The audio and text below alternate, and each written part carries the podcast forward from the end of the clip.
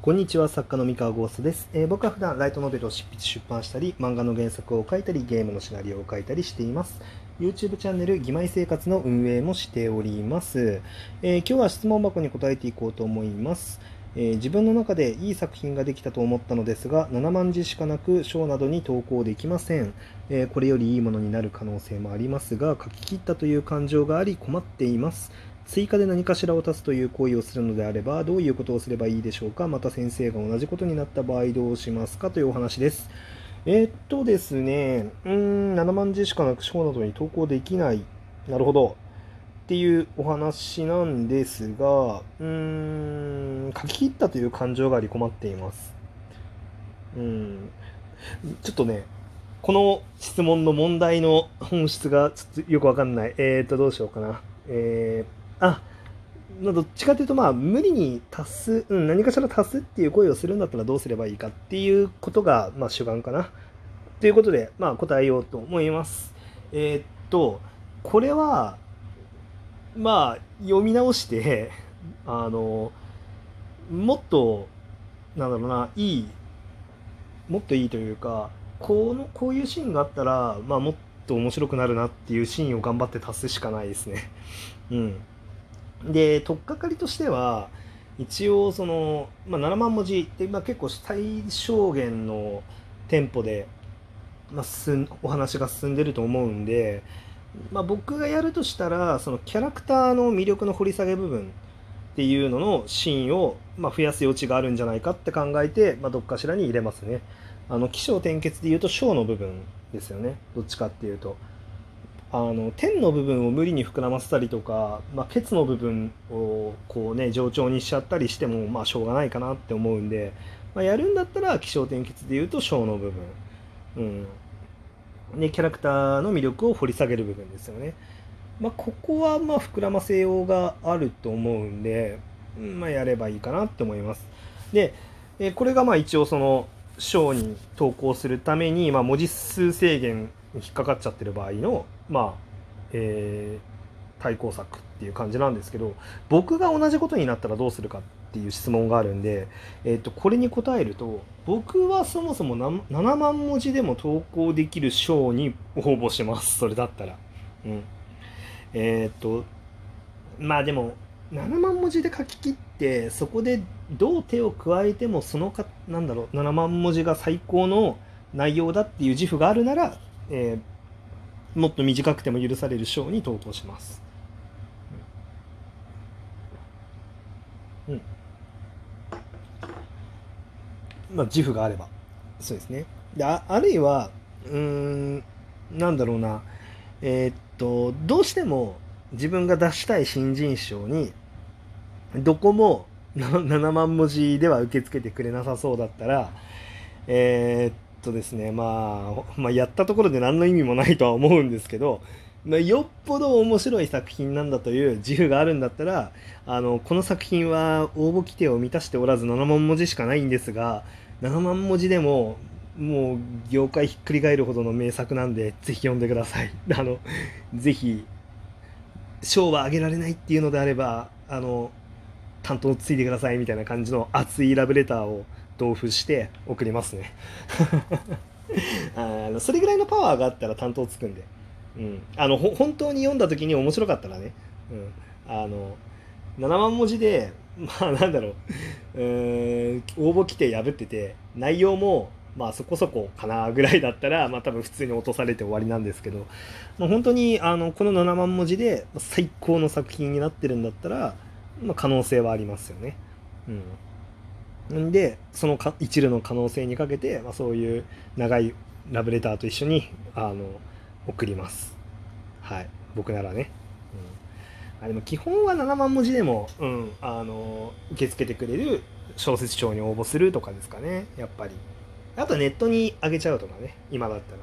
うん、SNS で発表しちゃうとか、うん、ただ、うん、あんまりどどうですかね。短編とか、まあ、短く綺麗に終わらせることを美徳とする、ね、あの作風も全然あるのであの7万文字がベストっていうこともあるんですけどあの、まあ、大体の場合はまあ、膨らませる余地が残ってることの方が多いような気はしますけどね、まあ、そこはちょっと分かんないです。あの本当作品を見てみないと作品ごとにあのケースバイケースだと思うんで。はい。っていう感じでございました。でごめんなさい。あのこれねあの今日はちょっと短く答えが短くなっちゃうんで質問を2個いこうと思います。もう1個、えー、分体模写は意味があると思いますか、えー、23人から。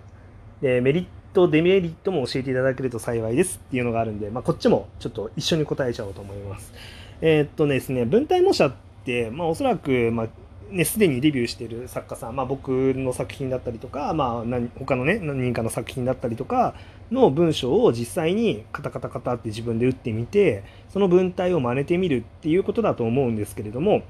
えー、っとやることにメリットはもちろんあると思います。えー、メリットはあのすでに面白いって評価されてる、え、作品が持ってる文章のリズムっていうのを、まあ、自分の中になじませることができるからですね。でこれはあの自分がゼロから文体を練り上げていくよりも、えー、面白いって言ってもらえる確率が高い文章に近づきますよね。うん、で、まあ、そこがまあ圧倒的なメリットかなって思ってます。でそれはま最初のなんだろうな、まあ、主張りっていう考え方で言うと主の部分でなんだろう自分っていう個性を語る前にまずは型を覚えましょうみたいなところに近いですよね。で、ただデメリットも一応なくはないかとは思っていて、デメリットは、えーと、例えばその特定の人からその分体模写をするっていうことで満足した時に、えーと、満足しちゃってでそっから成長がないとただの劣化コピーになって終わりかなっていうところがあるんで、まあ、そこは気をつけた方がいいかもしれないですね。そう視野が狭くなっちゃうっていうのは、まあ、デメリットだと思います。でもただそれは文体模写自体のデメリットというよりかは、まあ、本人のメンタリティの問題だと思うんですけれども、えー、っとまあ、特定の何人かから、まあ、文体模写っていうか、まあ、あの参考にして、まあ、作品を書きましたと。で、まあ、だけどそこから一歩も成長がないと、えーまあ、ただの、まあ、劣化コピーですよね。うんまあ、参考にしただけで終わり、うん、っていう感じになっちゃうんで。であともう一個デメリット大きいデメリットもあってその文体模写した作品ってその作家さんの、えー、1年前とかの作品なわけですよ。え、っと1年前っていうのはあの最新作としてあの棚に置かれている作品だったとしてもそれをその作家さんが書いたのは半年前とか1年前だったりはするわけですよ。で最新のその作家さんの文章ではないんですよね。で、えー、っとまあ、その作家さんにとってのあの最高傑作である可能性もあるんだけれどもやっぱり精力的に活動されてるあの作家さんって、まあ、日々進化してるんで、えー、っと要はあのその参考にした作家さんの昔の影をトレースしてるっていうことになるんであのそういう意味では半周遅れてしまうというリスクはありますね。あのあります。なんでやっぱりあの金貨玉状にしないってことですよね。あのこの文体が絶対なんだって言ってあの意識しちゃわないことが大事、うん、あくまでこういう文体が楽しまれてた時期もある、うん、こういう文体にはこういう楽しみ方があるっていうのを自分の体になじませるためにやるのであってそれが絶対だって思い込んだらダメです。うん、じゃないとやっぱり置いてかれてしまう。でその文章のオリジナル元となった作家さんっていうのはまあ常日頃からああでもないこうでもないってやっぱ考えて自分で、えー、文章を練って書いてるので、えー、っと彼は間違いなくその文体模写、えー、文体模写をしたあなたよりも前の方に進んでるわけなのでで自分もその文体模写したそのその文文体文章をまあ、起点にしてもいいけれどもちゃんと前に進まなきゃダメですね。で多分その前に進むっていう前の進み方できっと個性が出てくるんで、えー、その文体の元となった作家さんが行った方向と結果的にあなたは違う方向に前に進むことになると思うんでそれが結果あの個性になると思いますねあのそれぞれの参考にされた作家さんも、えー、参考にして、えー、書いた人もまあ、どっちもそれぞれの個性がになっていくと思います。はい。っていう感じですかね。うん。まあ、メリットデメリットはありますね。どっちにしろ。うん。だけど別に個人的にはやっていいんじゃないかなって思います。ちゃんと、あの、進歩するっていうふうに自分にちゃんとね、あの、肝に銘じておけば全然 OK。OK というか、むしろやっぱり、その、ね、アマチュアさんで、えー、とまだなどんな文章が読みやすいのかとか、えー、と何が面白くて何が面白くないのかっていうところもあのよくわかんないっていう段階ってあると思うんでその段階においては本当に文体模写ってあのすごく有効だと思います。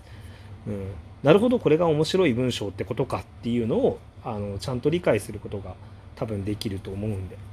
うん、でね、まあ、結構意外とねその作家さんごとにあのやっぱおもし文章の面白さの部分が違ったりとかして、まあ、気づくと面白いですよねやると。うんはいっていう感じでございます。えー、今日はね、ちょっとごめんなさい。質問ね、2個まとめて答えることになっちゃったんで、1個1個は薄くなっちゃったかもしれないんですけど、あの、ちょっとね、12分丸々尺使えるぐらい回答を濃くできるあの感じじゃなかったんで、まあ、ちょっと2つまとめちゃいました。参考になったら幸いでございます。えー、っとね、まあよかったら、まあ質問箱に質問投げてくれたら、こうやってお答えすることもありますので、えー、よろしかったら遠慮なく投げてください。え、っと、はい、じゃあ本日の話は以上でございます。それでは皆さんおやすみなさい。バイバイ。